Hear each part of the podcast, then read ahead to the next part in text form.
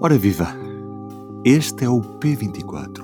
Estamos no dia seguinte à aprovação do Orçamento de Estado na Assembleia da República. Quem vota a favor, foi assim aprovado o Orçamento de Estado. Agradecer a todos aqueles que não desertaram perante as dificuldades da crise. Bem podem o Governo e o Partido Socialista chorar a instabilidade destes dias. O Bloco de Esquerda não conta para a solução mas para a pequena confusão. O que falta é governo. Mas arrisco-me a dizer que este é o último orçamento liderado por António Costa. O PS gera mal em tempos de vacas gordas e pessimamente em tempos de vacas magras. É o orçamento da geringonça coxa. Ficou à mercê do anacronismo comunista e do radicalismo animalista. É importante lembrar o Partido Socialista e o Governo que não têm maioria absoluta. Uma abstenção que não se confunde nem abre a porta à ação daqueles que tudo apostam na degradação da situação para retomar projetos de agravamento de exploração e empobrecimento. Que não coloca a cegueira do déficit à frente das respostas. Houve avanços e recuos,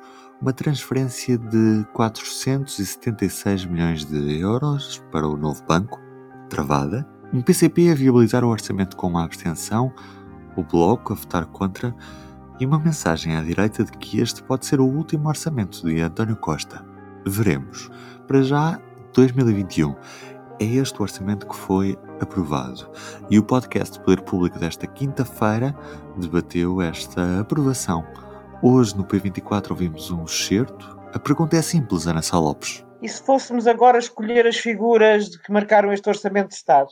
Eh, eu confesso que acho o António Costa irresistível, pelo menos a parte do gato, mas também Ana Catarina Mendes, ao contrário de, do que se está a ver mais ou menos eh, no governo, fez um, um, discurso muito, muito a tentar puxar o bloco outra vez para a casa da família. O que é que parece, Helena? Quais são as figuras deste orçamento? Helena Pereira? Eu, quando tu começaste a falar de figura de orçamento, eh, eu escolheria uma que não, não, é por, eh, não é por ter feito uma grande intervenção política, nem por ter tido assim uma tirada que, que fica no ouvido.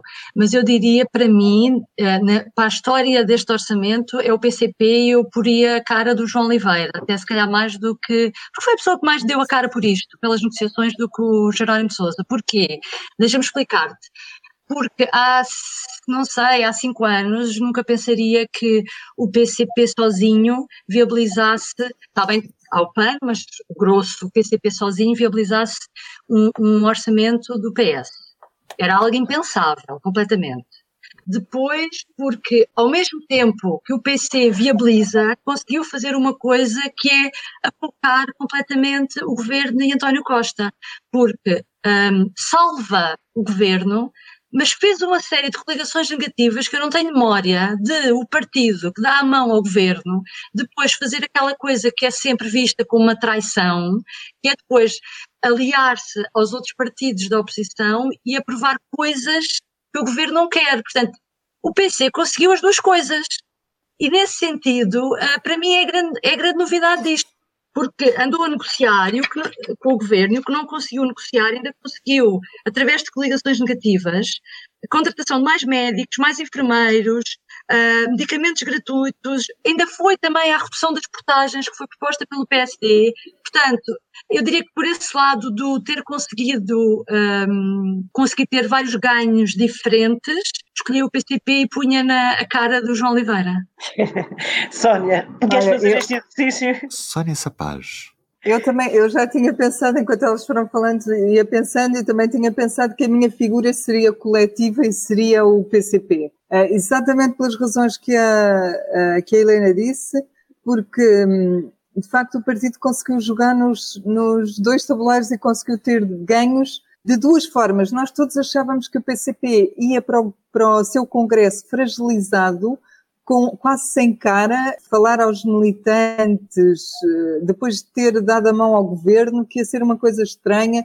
Uh, vínhamos comentando isso, como é que ia ser este congresso, e depois, na realidade, ele vai chegar ao congresso com um certo elan, porque deu a mão ao governo, é verdade, mas não podemos ignorar, e, vai ser, e é forte, o facto de ter dado a, a mão à oposição nas duas questões que vão fazer mais moça ao governo, as duas questões que na prática vão ser mais difíceis de gerir, que é a história do novo banco, de facto, e que, é, que o deputado João Paulo Correia disse que era uma bomba atómica, e na questão da, das portagens, da redução das portagens, que são, são questões que, que o governo queria pôr para, para trás das costas, não queria aprovar mesmo.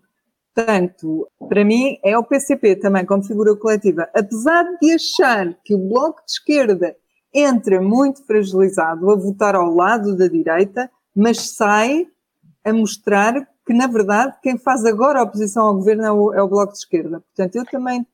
Eu também Isso também é um ganho. Isso Sim. também é um ganho de causa. Também. Estou aqui dividida, vá.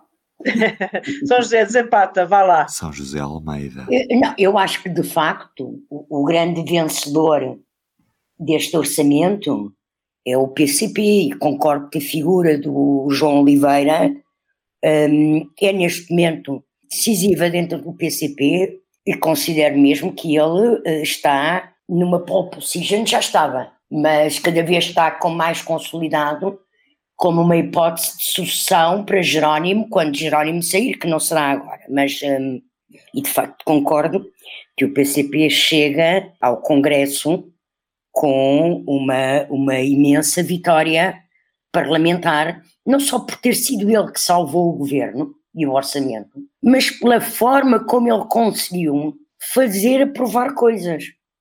E as coisas que ele conseguiu fazer aprovar as pequenas medidas que, parecendo que não, somadas, terão algum impacto, mesmo que não seja muito no déficit, mas que são mesmo socialmente importantes uh, no Serviço Nacional de Saúde, mas também na segurança social. E medidas não só temporárias, medidas permanentes, não é? Ele conseguiu, inclusive, fazer o, a ministra Ana Mendes Godinho, este fim de semana, fazer uma declaração à Lusa a dizer que afinal o salário mínimo subia mais, porque era uma das coisas que eles exigiam, e que isso tinha implicações no, no, nos salários também mais para a função pública. Uh, e a insistir numa coisa que já sabia, que eles iriam abrir um processo de revisão da, legislação laboral. Portanto, eu acho que de facto o PC é o grande, o grande, o grande vencedor e o João Oliveira. Uh, depois há outras figuras que eu acho que marcam um orçamento. Uh, a Catarina Martins, pela, pelo novo estilo de oposição que ela estreou e logo estreou neste, neste orçamento, não é? Como hoje, o, o, o já não sei, acho se foi o ministro ou se foi a Ana Catarina, ou o ministro das Finanças, que disse que vai votar contra a sua proposta eh, sobre o novo branco, não é? Porque ao chumbar o orçamento está a chumbar tudo o que, o que aprovou. Portanto, uma radicalização da oposição do Bloco, que dá a sensação de levar o PSD de reboque, Penso que uma fragilização ficou também manifesta neste orçamento do Rui Rio, enquanto líder uh, do principal partido da oposição e do partido de governo, também acho que há uma radicalização da parte de Rio. E depois há, há, há, outras figuras que eu também acho que foram, tiveram um papel importante, o ministro João Leão, primeiro orçamento que defende e que negocia diretamente na primeira pessoa e, e que foi duro, as negociações com o princípio foram muito duras e aguentou-se e também, eh, como tu dizias no início, Ana, Ana Catarina, Ana Catarina já, já no, no, no debate, na generalidade, tinha feito uma intervenção que era tentar trazer o bloco pelo lado da agressividade. Agora foi um bocado mais suave, mas este, este orçamento permitiu também à Ana Catarina uh, afirmar-se como líder parlamentar e como figura de primeira linha do PS, coisa que ela ainda não tinha tido a oportunidade de fazer. E neste orçamento conseguiu, de facto.